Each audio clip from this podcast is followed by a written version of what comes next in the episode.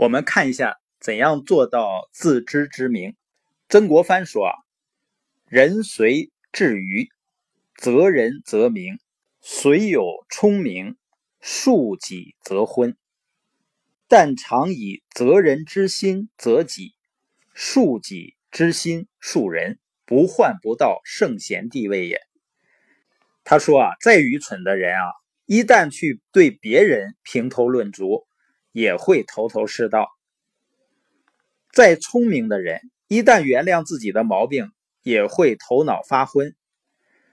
如果能经常以责人之心责己，恕己之心恕人，就不用担心无法达到圣贤的境界了。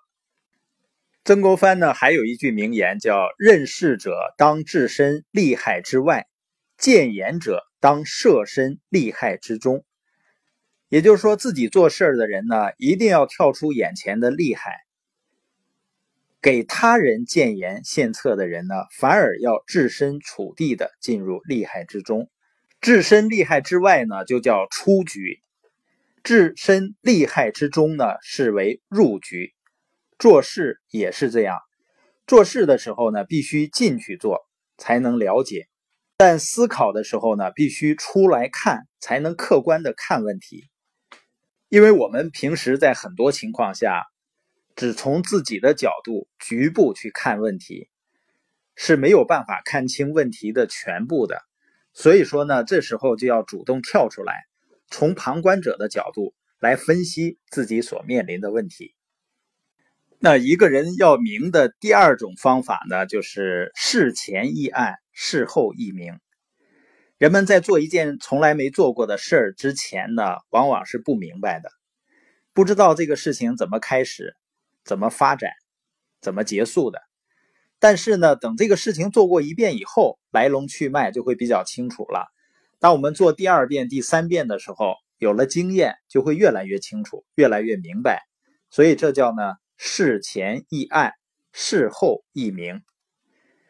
围棋中呢有一个术语叫复盘，就是一般的人下完棋以后呢，胜负已分，走人了。而真正的高手呢，一定要复盘，一步步的把整个过程呢重复一遍，在这个复盘的过程中呢，总结得失经验，提高自己的棋艺。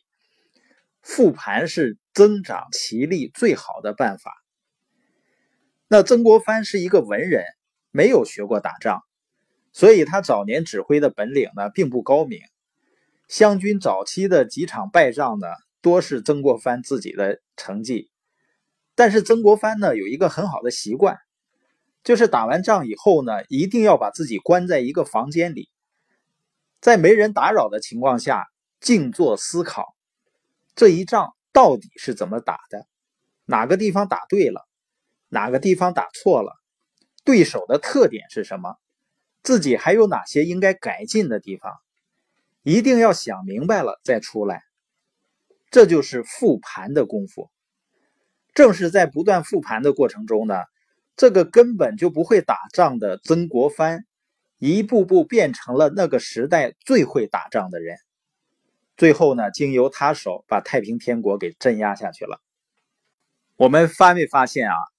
那些进步快的人，实际上都是在。不断的复盘，也就是说，把一天中发生的事情，他一定要回顾一下，哪些事情自己做对了，哪些事情需要改进，哪些事情呢浪费了时间，哪些事情呢效率比较高。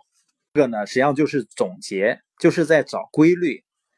我们对每件事呢，不光满足于如何去做和会做，更要研究它的规律。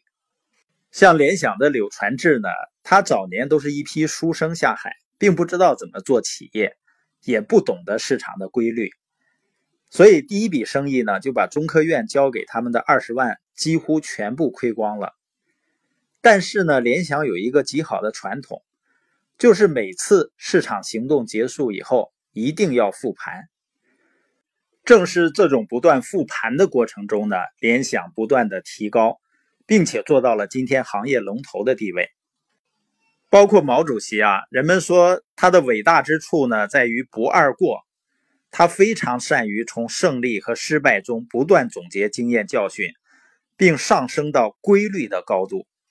所以呢，做和思考这两个是缺一不可的。在做的过程中呢，要不断的反思，反思以后呢，再去行动。